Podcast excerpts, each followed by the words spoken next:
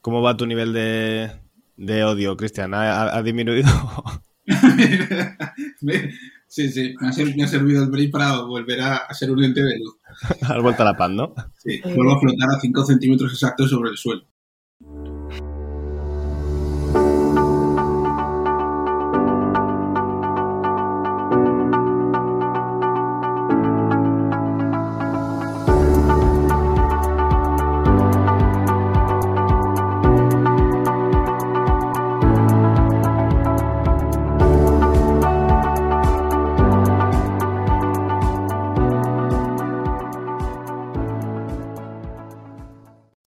Pues empezamos con el, con el capítulo em, que no tiene título, ¿no? No le hemos puesto título porque todo el rato tenemos la palabra titulitis en la cabeza y al final no hemos puesto, no hemos puesto un capítulo, digo un título. Em, titulitis. ¿eh? Titulitis está bien, ¿no? Titulitis. ¿Tenéis titulitis? Titulitis funciona. Yo en, en su momento padecí dicha enfermedad eh, es dura de combatir y, hay gente que no la pasa nunca. Yo, bueno, creo que tuve suerte y, conseguí combatirlo, pero, pero me, vi ahí en un momento. Creo que en circunstancias más naturales, ¿no? Que eso está al principio de cuando terminas la carrera, cuando te ves ahí, pues sales al ruedo con auténticos profesionales y con gente con, evidentemente, porque todos tienen más experiencia que tú, porque tú todavía no has empezado, entonces tienes ansia de seguir formándote. Entonces, a lo mejor eso no es titulitis, sino un proceso natural. Eh, pero bueno, no sé vosotros si, si la habéis tenido. A mí me gustaría saber cuáles son los criterios diagnósticos de la titulitis. Ah, no, no, está bien, está bien. Claro, claro, es que no, no lo tenemos operativizado, ¿no? Claro. Eh, pues el criterio diagnóstico uno es, eh, bueno, no sé si uno o el único, eh, esa sensación de, de inseguridad, yo creo. O sea, que hay mucha base y por mucha información que uno adquiera o se siga formando, como que nunca te terminas de sentir competente, nunca te terminas de sentir con, el suficiente conocimiento, con, ¿no? desde ahí hay mucha gente que no solo creo que incluso hicimos un post en Instagram sobre esto, creo que lo hice yo además, un, papel en la pared, ¿no? No es una cuestión de coleccionar ah, diplomas, sino más bien que, la persona como que nunca se termina de fiar de sus propias aptitudes para ejercer la psicología, para estar en consulta, y eso le lleva a estar formándose y estar buscando respuestas todo el tiempo y, preguntando y en esta formación y en otra y muchas veces sin ninguna coherencia, ¿no? De hecho, una de las cosas que queríamos hablar para hoy es precisamente cuáles son los criterios para buscar una buena formación, ¿no? ¿Qué es lo que buscamos cuando buscamos una buena formación? Entonces, bueno, vosotros habéis tenido titulitis desde, desde ahí. Yo la he tenido, sí. Yo me acuerdo cuando, cuando me gradué y empecé a ejercer, que por las tardes el ISEP daba unas charlas, de presentaba casos clínicos o así, ¿no? De dos horas y tal. Y luego daban un, un certificado de realización, que ya ves tú eso para qué vale, y yo tenía una carpetita y con todos, todas las semanas, con mi certificado correspondiente, y ahí iba, los iba acumulando y yo me sentía súper satisfecho de, de, mi fajo de, de, certificados que no valían para mucho, pero bueno, yo los acumulaba. Ajá. O sea, al final es un, es un problema que está dentro del espectro obsesivo, ¿no? O sea, coleccionamos títulos para asegurarnos o reasegurarnos, ¿no? Más o menos. Sí, sí, más o menos. ¿Tú coleccionas títulos, David? Pues eh, es que cuando Cristian estaba definiendo lo que es esto de la titulitis, había partes en las que me sentía afín, pero justo en lo que es la colección de títulos no. Es más, os diré que no tengo ni idea de dónde está mi título de psicólogo, ni de general sanitario, ni de ninguno de los que me he sacado. No sé dónde están. O sea, espero que el día que los necesite para algún papeleo los encuentre, pero no, no los colecciono. Algunos que te envían de manera digital y me los descargo. O sea, no, no es una cuestión de tener papeles, sí que es una cuestión de, ostras, de este tema no, no siento que lo domine bien y me hago alguna formación que tenga que ver con eso o voy profundizando en, lo que a mí me interesa. Y sí que reconozco que muchas veces es como de manera eh, compulsiva, ¿no? De termino una y estoy empezando la siguiente sin, sin haber dado mucho espacio a poner en práctica la anterior. Pero bueno, contestando, los títulos me dan igual, el conocimiento no tanto. ¿Vosotros pensáis que nos formamos con estrategia? Porque quizás era, eso sea uno de los problemas, ¿no? que, que nos formamos de manera compulsiva en función de cuando nos van llegando, sobre todo al principio los casos, los primeros casos, ¿no? Temas concretos que nos van llegando, vamos haciendo cosas, pero, pero muchas veces sin ningún tipo de estrategia, ¿no? Sí, de manera muy, dis- muy disgregada. Yo creo que ese es el problema. También yo cuando yo cuando yo me acuerdo primeros años, ¿no? Cuando escogía formaciones era como de aquí, de allá y al final te haces con una especie de, de mejunje de cosas, de modelos distintos de, y, y- y te vuelves loco. Sí, es como un batiburrillo, ¿no? Que ya, si no incorporas, si, si tú no tienes más o menos una idea clara y vas incorporando eh, lo aparte de, de la formación que te valga a tu propio modelo de trabajo, al final terminas no, no sabiendo ni, ni cómo describir lo que haces, ¿no? Pero creo que eso también requiere un poquito de tiempo, ¿no? De darte cuenta de que, ah, es que yo tengo un modelo de trabajo. Ah, es que yo puedo ir incorporando estas cosas que aprendiendo aquí. Eh, y yo, a mí me sirvió, por ejemplo, hacer mucho las prácticas en, en el IEPTL, porque es un formato muy diferente a lo que a, lo- a la Universidad Complutense de Madrid. Y en ese sentido, no es incorporar ¿no? ese batiburrillo, sino darte cuenta de que es que la psicología es muy amplia. A mí me abrió mucho los ojos de, oye, es que aquí hay mucho más campo de lo que a mí me han transmitido en estos cuatro años. Entonces, desde ahí, ver qué resuena más contigo, dónde te sientes más cómodo trabajando, eh, dónde puedes desarrollarte más como terapeuta, yo creo que eso no, no es un problema y para eso tienes que llegar a esa información. Pero sí, creo que lo que falta es esa estructura de la que habla Carmen. ¿Estáis contentos en general con las formaciones que habéis hecho? Yo sí, yo bastante. No. Alex y, y David, ¿no? Y Cristian, sí. ¿Por qué no estáis contentos? Bueno, a ver, yo es que vengo de, de- o sea, hace no mucho estuve haciendo la formación esta de cartas Dixit, entonces, eh, claro, mm, vengo de, vengo de otros, de otros umbrales distintos a los vuestros. Eh, a ver, en general yo creo que sí me he encontrado muchas formaciones que es como no me está aportando nada o no te digo que todo esto ya lo sé, porque nunca es así, siempre, siempre encuentras algo nuevo, pero como no, no, quizá un poco yendo en la línea de la estrategia de la que hablabas antes, de esto no cuadra o no casa con mi manera de trabajar. Eh, entonces siempre consigues algo para ti, pero no siempre he hecho formaciones brillantes, la verdad. Un poco esa sensación también de que me llevo poco de, varias formaciones y ponentes muy alejados de la práctica clínica, eh, no sé, como, como poca psicoterapia. Y luego también a veces cosas también un poco rarunas. mm, Pero de que eh, esas formaciones de las que habláis son como muy específicas, o sea, como son cosas como de... ¿Cómo explicarlo? O sea, no es una formación de dos años ni de tres, son como cosas concretas a las que acudís. Que no quiero dar tampoco mucho nombre, pero hay de todo un poco. Yo, yo, hay formaciones que son un fin de semana, es a lo que quiero ir. Entonces, claro, a lo mejor te conectas o no con la situación o efectivamente todo lo que tú estás diciendo, pero que es difícil que, que eso se dé en dos años, ¿no? Bueno, bueno. Ostras. Pues que dos años más largos, tío. Ajá. No, sé, yo, yo mi sensación, ¿eh? A lo mejor también es un exceso de crítica por mi parte, pero creo que la formación en psicología tiene que mejorar. Sí, yo creo que también no hay, no hay como un procedimiento la mayoría de las veces que luego tú puedas aplicar, llevártelo a la clínica, ¿no? Sino que, que son formaciones como muy teóricas y luego te la llevas tú y te la adaptas, ¿no? Y, y la sigues construyendo.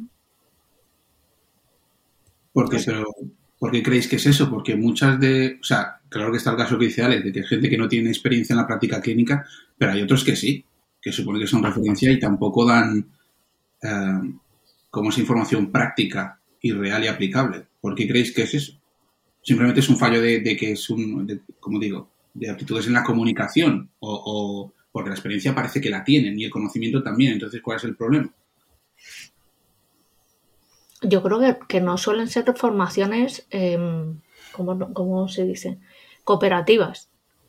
Mira, el otro día, ¿no? El sábado con, con Alex en la, en, la, en la última parte de su formación. Cuando intenta sacar gente a hacer roleplaying, eh, se nos achica el culo a todos, ¿no? Es decir, estamos muy poco acostumbrados, no, no estamos acostumbrados a, a, a, exponernos delante de los compañeros, a hacer ejercicios, a hacer cosas, ¿no? Yo creo que esa es una de las carencias, ¿no? Si todo el rato nos cuentan la teoría, aunque nos la cuenten, nos la cuenten muy bien, pero nosotros no la experimentamos durante las clases o no vivenciamos en ese momento las dificultades para poder aprender, pues al final es todo como muy... No es libro, ¿no? paralelismo esto con lo que ocurre en consulta con el paciente. ¿En qué sentido? No entiendo. En que muchas veces no, no tenéis pacientes que os dicen, no, si yo la teoría me la sé. Ah, sí, sí. No sabes cómo, cómo, se hace esto, ¿no? O tú sueltas el discurso, el speech, el otro día también creo que es el que hablaba de los speech en el Instagram, pero uh, es como, como esto, ¿no? Necesito la parte experiencial y vivencial que a mí me ayude a incorporar, ¿no? O a, o a interiorizar o a ser propio eso de lo que estamos hablando. Y curiosamente, también vamos desde, desde ese perfil de los pacientes nos dicen, quiero, quiero recetas, nosotros decimos, para esto no hay recetas, pero vamos al profesional, a la clase, a pedirle la receta al otro. Dime cómo se hace esto y me tiene que dar la receta de cómo, cómo se aplica. Evidentemente es una cuestión de, de dónde, ¿cómo se dice? De dónde están los grises. O sea, es una cosa de dónde pones la línea, pero que, me parece interesante este, este paralelismo. Y yo he metido un poquito más de cizaña. Este capítulo creo que el que va a estar cabreado voy a ser yo, porque como me he gastado mucho dinero en formación y salí un poco asqueado, el, el perfil de, forma, de, formador endiosado a mí también me da bastante pereza. ¿sabes? De formador con mucha experiencia, muy bueno, que te viene y te cuenta aquí todo lo que ha hecho, todos sus éxitos, pero que luego tú sales de la formación diciendo, bueno, pero ¿y cómo, cómo hago yo esto? O sea, ¿cómo, ahora cómo lo hago yo, ¿no? Ya sé que eres muy bueno, que resuelve muy bien los casos, pero ahora cómo lo hago yo. Eso pues también, yo lo he visto bastante, ese perfil de formador. Claro, por eso digo que la línea es un poco fina. O sea, yo, yo coincido ahí con lo que vosotros decís y de hecho, sobre todo, Carmen hablaba de, de, de, esa parte experiencial y me parece fundamental. Yo, por ejemplo, estaba, ahora ya no, pero estoy haciendo psicodrama, que es una cosa que creo me está aportando muchísimo en el trabajo emocional con los pacientes y es súper vivencial.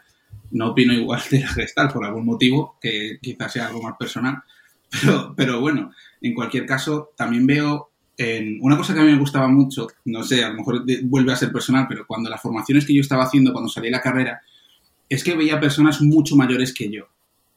Es decir, si la gente lleva 20 años en esta carrera y está en esta formación, o sea, es que aquí se cueste algo, ¿entiendes? Estoy donde, donde tengo que estar. Y a lo mejor también, o sea, yo no me he encontrado con esa sensación de, de, una formación que no me haya, no me haya aportado, haya salido eh, triste de eso. Pero lo que quería decir con eso de, de la experiencia es que hay muchas personas que hacen la formación y ni siquiera hacen los trabajos para que les den el título, ¿no? Yo hablaba con, con, gente que ya lleva 20 años en la profesión y es como, si es que yo no vengo a por títulos, vengo a aprender de esta persona o mira, me he llevado esto y esto y esto, o he aprendido estas cosas o, ¿sabes? Las he añadido a mi modelo y entonces ves que no es esa la necesidad que tienen. No es, una, es como no... O sea que este tú te paras en la carretera donde hay camiones, ¿no? A comer. Sí, Sí, sí, sí, sí. En las formaciones vas por los centros mirando a ver cuál es el perfil más, Yo digo, si, de si más tiene, edad y dices, esta buena. si tiene más de 40 me compensa. Si son jovencillos, no. Si, son, si hay son más de 40, está, esta está buena, ¿no? Claro, claro. Pero, o sea, que se ve que, quién está en la formación y por qué está, ¿sabes? Uh, entonces, bueno. Con, con, con, la experiencia que ya, ya tenemos cada uno, ¿no? Eh, formándonos y eligiendo formación, ¿diréis que habéis aprendido cómo ser más selectivos a la hora de escoger formación? ¿O que, o que habéis desarrollado un ojo a la hora de elegir formación? ¿O qué buscáis? ¿O qué fijáis a la hora de, de interesaros por una formación? Yo he de admitir que, que me, me, ¿cómo te digo? O sea, suelo buscar referencias de gente que haya hecho la formación. Es verdad que esa opinión me... O sea, yo me estoy planteando hacer esto o aquello o dudando entre un par de cosas y pido referencias y, y me es muy útil escuchar el, no si les ha gustado o no, porque eso al final es subjetivo, sino el por qué. No, es que esta persona comunica muy bien, o esta persona te lo lleva siempre a lo práctico, o esta persona, o sea, a mí me sirve mucho escuchar a alguien que haya precisamente pasado por esa experiencia. Eh, entonces, no sé, es uno de los criterios que suelo, suelo tener en cuenta. Yo elijo más, yo creo que estoy eligiendo más eh, ¿cómo decirlo de una manera más pensada y más detallada? Pues como voy a, a formaciones, necesito este tipo de trabajo o, o, veo que, me, que tengo un déficit en alguna habilidad o lo que sea y voy a buscar directamente. no tanto mm, macro formaciones, sino cosas como mucho más que, que yo pueda incorporar y que sean, pues eso, como piececillas, ¿no? Que me van faltando, pues yo me busco por ahí, más que un modelo genérico. David, creo que te he cortado. A mí en su momento eh, una psicóloga con la que trabajaba antes me, dio un consejo que es eh, difícil de aplicar, pero que me parece súper útil. Y es, eh, me dijo, David, cuando te quieras formar, busca la fuente. ¿Qué persona originalmente empezó a trabajar esto en este país? ¿O quién lo trajo aquí a España? ¿O quién lleva más años de desarrollo? ¿Dónde va el formador a formarse, por así decirlo?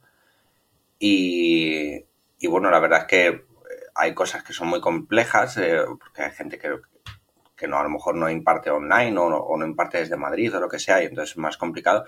Pero sí me pareció, me pareció muy interesante el, pues eso, ¿no? El vete a la fuente de dónde se está empezando a, o dónde, desde dónde se trabaja esto aquí en, en tu país. Y bueno, sí que intento ser más selectivo con las formaciones, como tú dices, Carmen, de eh, pequeñas cosas que me vayan faltando, ir, ir a, incorporar algo nuevo.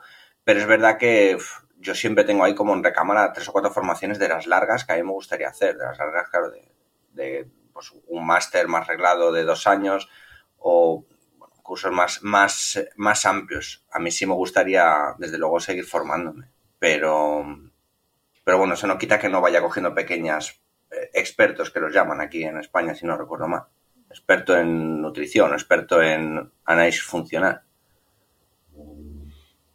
Yo un poco como Carmen, la verdad, lo que ha dicho, como buscar esas, esas formaciones y muchas veces me fijo que sean muy clínicas, que la impartan gente que tiene experiencia en clínica. Por ejemplo, la última que he cogido es un centro que se llama Norte Salud sobre el, sobre la imagen, sobre la alteración de la imagen, eh, los trastornos eh, de la distorsión corporal, pues porque, por ejemplo, es una parte que dentro del TCA, pues he leído menos, sé menos y me parece muy interesante, ¿no? Pues ese tipo de formaciones. Yo cada vez huyo más de las, de las grandes marcas, las grandes técnicas.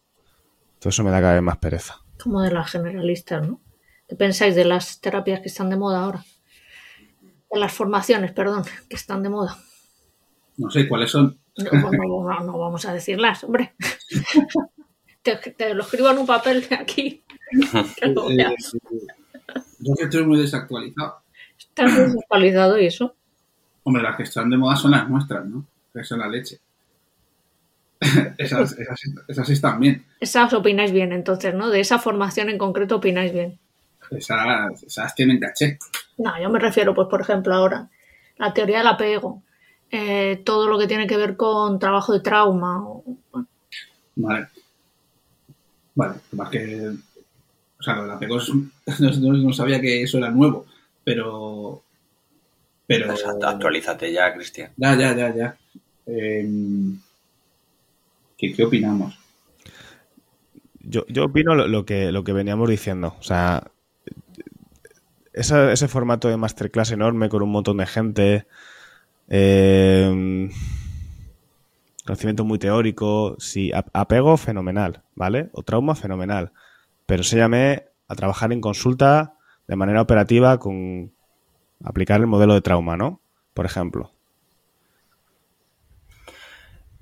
Ahora que estás diciendo, Alex, eso me está viendo a la cabeza una de las últimas formaciones que hice, que era en eh, un experto en terapia dialéctico-conductual, el rebote que me pillé porque me, a la mitad de formación lo que me estoy dando, lo que me di cuenta es que el formador lo que estaba haciendo era leerme su libro, literalmente. O sea, me compré el manual y toda la formación consistía en que el tío me iba contando el libro a través de diferentes vídeos y es como, hostias, entonces ¿para qué te necesito a ti, no? Explícame que, lo que no viene en tu libro, explícame cómo se lleva esto a la, a la práctica clínica, explícame este caso del que estás hablando aquí, o sea, enriquece esto de otra manera y me cabré y la dejé. Ahora el libro sí que no, lo he leído. el libro es bueno. Por lo menos, ¿no? Sí, sí. una cosa que habéis dicho antes, lo, del online, ¿creéis que ha cambiado la formación y la forma de... Que, hay más titulitis ahora por, por, la formación online, porque es como más fácil acceder? Eh, no creo que tenga que ver necesariamente con eso pero creo que, eh, o sea, si se da es por el otro lado, o sea, por parte de la psicología. Creo que la psicología a través del Internet también ha encontrado un nuevo nicho de trabajo y donde eh, explotar ciertos aspectos y uno es ofrecer formación eh, en la distancia. Porque antes, si tú haces formación presencial, pues a ver, si vivimos en Madrid, pues sería gente de Madrid y gente muy, muy, muy concreta que vendría de cualquier otra parte. Pero si haces la formación online, puedes apuntarte media Murcia, si le da la gana. Entonces creo que es eh, lo que ha cambiado es la oferta, digamos, no tanto la, ansia de titulitis por parte de, del psicólogo, que creo que eso siempre ha estado de alguna manera. Sí, pero tiene sentido, ¿no? Ahora es más, es, más accesible. Entonces, si tú estás en esa necesidad, ahora es mucho más fácil que la cubras y tienes mucha más gama para cubrirla. Y no solo eso, sino que es más probable cagarla, porque tienes más oferta. Es decir, Por supuesto. para elegir la formación debería ser más, más consensuado, ¿no? Y, estar más estructurado, como hablaba antes Carmen. Sí, yo, yo estoy con, con David. Yo creo que que al haber más posibilidades hay más accesibilidad, los cursos son más baratos, ¿no? Hay como más, no sé, está más a mano, ¿no? Más tentación, por decirlo de alguna forma, ¿no? Mm, sí, o sea, favorece, puede ser. A mí, a mí me cuesta un poco esa parte, ¿no? Porque es que es, es tremendo el bombardeo que hay. Tú pones, no sé, cualquier tema y todo el mundo pues tiene un... Y hay expertos de todo, ¿no? todo el tiempo y no, no, precisamente los criterios de los que hablamos antes de cómo se elige. A mí esa parte me, cuesta un poco y a lo mejor por eso me voy a, eh, formaciones más gruesas a lo mejor y, de, y, de, un perfil o de un profesional con, con referencia, por así. No lo sé, no, no sabría deciros. Me parece que el formato online ha hecho eso que llaman, que es una palabra que le tengo un poco de manía, pero que es democratizar la formación, ¿no? Antes era eh, propiedad de las dos o tres marcas, los, tres, los, dos, los dos o tres institutos famosos o los dos o tres centros más conocidos, con costes muy altos, ¿no? Y ahora, pues, un profesional autónomo puede hacer su propia formación y, y sacarla adelante, ¿no? No necesita esos, esos medios. A mí eso me, me, me, atrae, porque son cosas que me llaman más la atención.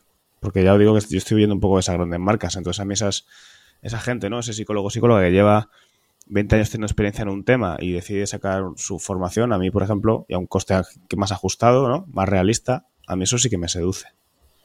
Me seduce más, vamos.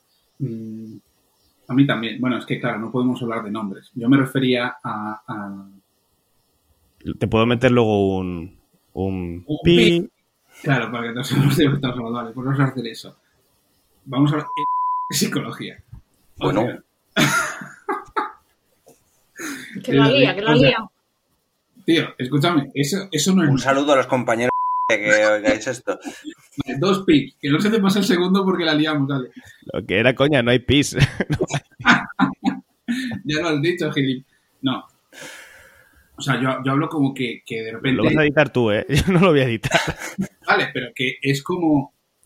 O sea, nos, nos, molestamos en hacer la formación, que pueden ser buenas formaciones, etcétera. Pero luego es como ir cambiando el formato y ahora lo que eran buenas formaciones, de repente ahora no, hazte nuestro supermaster que te va a dar acceso a no sé cuántas cosas que luego... O sea, ahí es como una... La intencionalidad no, no es solo ese ofrecer esa información desde tu experiencia. Es como otra cosa. Es cuando yo a lo mejor me siento más incómodo y desconfío más. ¿no? Como me estás prometiendo el oro y el moro, no hagas, no hagas eso, no es necesario. O sea, si la formación es buena, yo me voy a quedar. Es como, no, sabría cómo, explicarlo. Pero luego, no, no, se trata solo, yo por ejemplo, me, me, especialicé en psicoterapia psicoanalítica con, con Hugo Bleismark y es una formación que a mí me encantó. Y fueron dos años, o sea, no es una cosa muy concreta, pero luego me iba a apuntar al de, al de narcisismo que era en Málaga, por ejemplo, que tuvieron que cancelar y, era un fin de semana. O sea, que no, es una cuestión de eso, ah, sino, sino de verdad gente que, tú sabes que, que, es referente, pero no a lo mejor en el sentido que lo decías tú antes, ¿sabes? De, vengo aquí a hablar de mi libro y tengo toda la experiencia y mira qué, bien lo hago. No, no desde ahí, sino gente que tú sientes que de verdad te puede compartir o transmitir eso que, que tú estás carenciando en ese momento, ¿no? Yo lo del tema del online os lo preguntaba por la propia experiencia que yo tengo como, como formadora. Y es que creo que se ha perdido de alguna forma eh, algo en, los cursos. mira, a nosotros nos pasa, ¿no? A lo mejor la gente no va al final del curso de, de, de, de atracones, el tuyo, porque no ha visto el curso, ¿no? Es decir, primero, se tiene que ver el curso, no es, tienen que verlo en casa, se lo ven de una manera determinada, no sabes muy bien cómo están, en, qué condiciones están prestando atención a la formación que les estás dando, lo que extrae. No sé, eso antes no, no pasaba, ¿no? Cuando estabas en clase, pues tú veías a la gente, veías a uno si estaba durmiendo, si estaba aburriendo, si estaba cabreado, pues no estaba de acuerdo con lo que estabas diciendo, ¿no? Era todo de una forma como mucho más enriquecedora, yo creo que para el aprendizaje. Y el tema este de que sea todo online, que hace que sea más fácil que la gente se apunte, yo creo que también que se apunte de una manera, pues eso, bueno, ya lo veré. Sí, incluso en formato podcast, ¿no? Estás haciendo otra cosa y te lo estás poniendo por ahí de fondo. Sí, a ver, yo donde esté la formación presencial, vamos, que se quite el online. En ese sentido, yo lo disfruto muchísimo más. Y en general todos, ¿no? Yo creo que esa lo has descrito bien, Carmen, ¿no? se ha perdido algo, ¿no? Es decir, cuando estás en, en, clase, por así decirlo, hay, hay algo en el ambiente, hay una ganancia ahí. Estás como ready, preparado, ¿no? Para, lo que venga. Entonces eso, ya, ya me lo pondré, ¿no? Yo supongo que tiene el beneficio para las personas que son más tímidas y que no quieren participar, de que se sienten más cómodos porque están ahí detrás de la cámara y ya está, ¿no? Pero no es lo mismo que una clase, ¿no? Pero, pero mucho más beneficio no le veo pero creo que eso formaba parte. O sea, yo no sé si es un beneficio. Incluso puede fomentar o ser handicap, no sé. Pero, no sé. Es como, pero bueno, es un buen punto. Yo a mí cuando, cuando estalló la pandemia me pilló en una formación y que era presencial y se pasó al formato online y fue una mierda. O sea, todo lo que está diciendo Carmen, el aprendizaje era como mucho menos dinámico, Mm, no sé, es como que cambiaba todo el, todo el encuadre de la formación y le restaba mucho interés y muchísima participación, pasando de ser una persona mucho más activa en clase y de, no sé, pues de participar más eh, en los roleplaying o en lo, lo, que estuvimos haciendo, a mm, estás ahí en una cámara en tu casa y como ha dicho Alex, prácticamente de fondo mientras tú estás a otra cosa. Entonces, para mí, donde esté la presencial, eh, que se quite el resto. Bueno, ¿cuál es el último curso que habéis hecho entonces? Eh, bueno, yo hasta febrero. ¿Qué mes está? Hostias, ya ha pasado. Yo hasta febrero de este año seguía en, el segundo curso, en el segundo año de psicodrama. Al final lo tuve que dejar porque, eh, bueno, no me daba la vida. De cuestiones físicas y, de trabajo no, no pude continuarlo y, es un gran pesar para mí, la verdad. No sé si tengo la oportunidad de recuperarlo, pero me hubiera gustado terminarlo. Es, me ha aportado, me ha aportado mucho a trabajar con los pacientes y a hacerles mover el culo. ¿Has puesto el título en la pared o no? No, si no lo he terminado. ¿Qué título bueno, el primer año, ¿no? ¿no? eran dos. Eran tres, son tres. Ah, tres. ¿Vosotros qué habéis estado haciendo? Yo estoy con este de la, de la alteración de la imagen corporal y antes estaba con otro que lo he dejado a medias. Era no conseguí. no, no pude con él. Bueno, yo me hice uno recientemente de evaluación de una tal Carmen Soria. Eh, eso sí iba a decir, que, que, que a uno de los vuestros también. ¿Te has pasado por el forro de...? He pasado, he pasado, en algún momento pasé por lo de... Bueno, me lo voy poniendo de fondo mientras estoy aquí con la fregona, ¿sabes? Pero, pero bueno, no. Sí, creo que ese fue el, último que consumí. Mira, pues ahora que sacas eso, eh, uno de los inconvenientes que yo veo, porque nosotros ofrecemos una plataforma para que se puedan poner en contacto con nosotros, un, reporte, ¿no? Que nos puedan escribir por mail, que hagan preguntas y tal, y generalmente la gente no pregunta. Eso también me llama muchísimo la atención. A mí me llama mucho la atención y luego en los encuentros estos que hacemos por Zoom los sábados, de pronto sale alguien diciendo algo que digo, coño, el otro día con el Milon. Yo en el curso de evaluación eh, insisto muchísimo en que el Milon se pasa el primer día, no, no después de cinco meses. Y de pronto me encuentro gente que dice, no, yo al tercero, al cuarto, eh, llevamos dos meses. Digo, coño, pero esto, ¿por qué no me lo preguntas? Y es que la gente no, yo creo que eso sí que es algo muy al online, ¿no? Porque, bueno, en natural, estás en clase, pues tienes la posibilidad de preguntar, ¿no? Pero como que que de alguna forma también la gente se va quedando con lo que le interesa, quita lo que no le interesa y yo no sé eso qué batiburrillo puede ser. Pero también es como, como el, el, el nivel de, no implicación, a lo mejor no es la mejor palabra, pero estás en clase y es como que no hay de otra. Estás en clase y tienes que estar prestando atención y tienes que estar conectado con lo que está ocurriendo.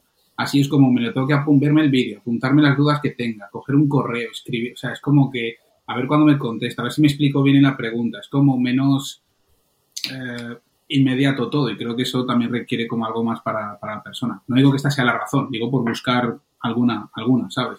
Sí, supongo Pero a mí me llama, me, me llama, la atención eh, también. Yo ahora, según os escucha hablar, mm, tengo la sensación de que se consume la formación online de manera un poco recreativa. Y, y claro, no es el objetivo. ¿A, ¿A, qué te refieres con recreativo? Sí, como un poco como episodio de Netflix, ¿sabes? Como me lo mm. veo, pero no... Uh -huh. No sé, no lo hago mío, no, no, no pienso, no...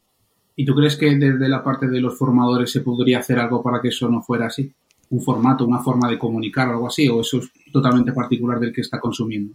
Yo pienso que nosotros, por ejemplo, en la escuela estamos haciendo lo posible dentro de que es el formato online para que sea así, con los directos, con la, en, talleres que no sean tan teóricos, sino de un poco de participación colectiva. Mm, pero es que, o sea, al final el, el, material es consumible, ¿no? No sé que hasta qué punto. Supongo que animar más a la interacción, a, a preguntar, a generar en la propia formación preguntas, no sé, algo de eso a lo mejor. De hecho, os quería preguntar por esta parte porque estamos, estamos atizando un poco al tema de la formación online y es eh, mmm, curioso porque tenemos una escuela de formación online. Entonces, eh, ¿por qué tenemos una escuela de formación online? Hombre, porque, ya, porque, o sea, porque parece, vamos a aprovechar para vender un poco la escuela. ¿Por qué crees que es bueno lo que hacemos? ¿O no? No sé, ¿qué pensáis? Bueno, la pregunta es, para mí es fácil de responder en realidad, precisamente porque todo esto que estamos poniendo en común ahora de manera pública creo que es algo que empezamos a hablar entre nosotros de forma particular.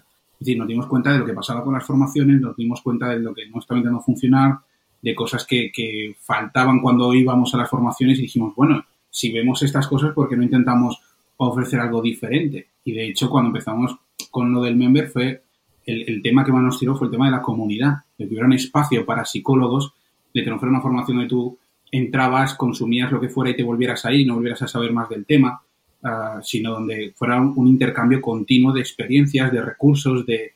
Esa fue la idea que nos llamó la atención, ¿no? De, esa participación por parte de las personas, o a la que a mí me llamó, a lo mejor a vosotros no. Pero, pero precisamente era eso. O sea, esto lo, lo identificamos y, decidimos hacer algo al respecto. Entonces, no sé, me parece fácil de responder la pregunta. Pero también lo decías por, por la cualidad de online, ¿no, eh, Alex? Porque yo, a ver, la escuela es online porque no tenemos más remedio, ¿no? o sea, si, si, en su momento con, con, toda la pandemia hubiera sido, hubiéramos podido que fuera presencial, pues seguramente hubiéramos optado por un, por un formato más presencial, a pesar de que sí que es cierto que el hecho de que sea online, claro, nos posibilita que que puedan venir personas de muchos distintos puntos de España, que yo creo que eso sí que es enriquecedor, ¿no? El poder trabajar con personas de, de otros lugares, ¿no? Sí, en, en, verdad la pregunta igual es que la, la he hilado un poco de manera un poco forzada. Lo que os quería preguntar es que, que, qué os motiva de, de, tener una escuela, o sea, ¿qué, ¿qué, pensáis? O sea, ¿por qué estamos haciendo esto? Tú, por ejemplo, Cristian, has puesto el ejemplo de un formato diferente de formación, con comunidad. Los demás, ¿qué, qué, ¿Qué os motiva de esto? Ah, bueno, yo quiero que pongan mi foto en su pared. yo quiero que forren sus carpetas con mi, con mi cara, tío. Como los 90, ¿no? Claro, con Hombre, en, enseñar, ¿no? Yo, a mí lo que me motiva es enseñar lo que sé, que, que es como venimos de formaciones donde, donde no es fácil que te enseñen, ¿no? Pues intentar hacerlo lo más, lo más natural y lo más asequible posible. ¿Y a ti, David?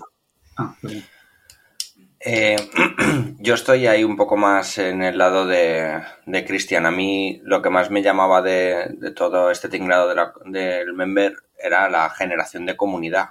Eh, el no solo nutres tú eh, a través de la formación que se imparte, sino que de alguna manera te, te acabas nutriendo constantemente, ya no solo de las formaciones que pueden hacer estos compañeros, sino de, eh, bueno, de lo que te van aportando en su día a día, de, de, ver cómo una persona plantea una dificultad de, oye, este caso se me atasca así y otra persona, pues, eh, completamente ajena a ti, de repente contesta, yo hago esto, o a mí me funciona esto, o explican diferentes procedimientos que llevan en terapia, eh, no sé. A mí es una cosa que, que, me gusta muchísimo ver cómo están trabajando otras personas.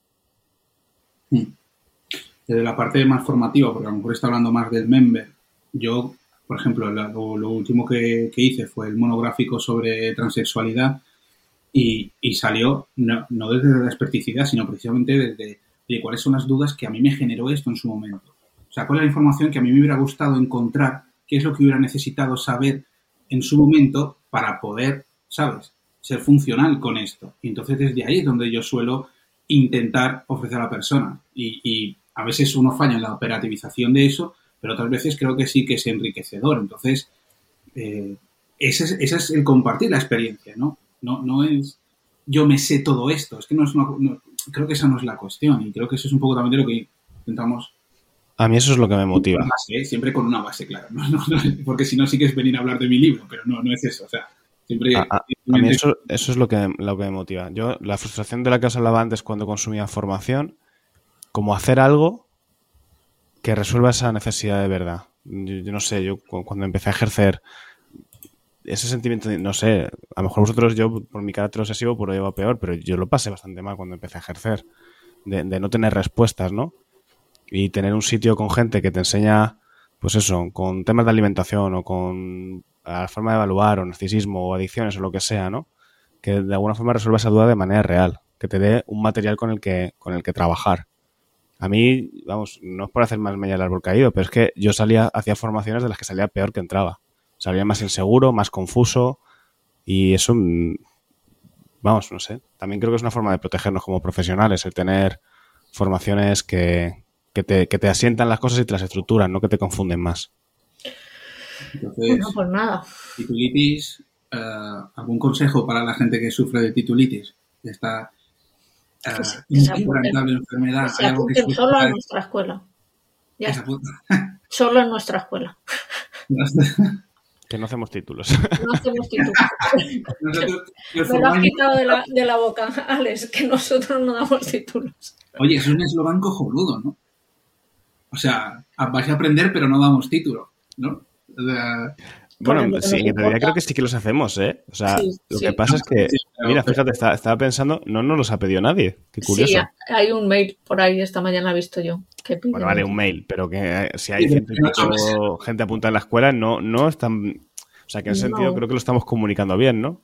Nadie, na, nadie necesita tener nuestro, nuestro título en su, de, en su pared, pero ahí siguen queriendo formarse. Que eso es lo mejor, ¿no? Bueno, chicos, pues cerramos, ¿vale? Ok. Venga. Muy bien. Nos pues, vemos. Gracias a todos, nos vemos en el próximo capítulo y sabéis, audios, preguntas, lo que necesitéis, aquí estamos. Venga, hasta luego. Adiós. Chao.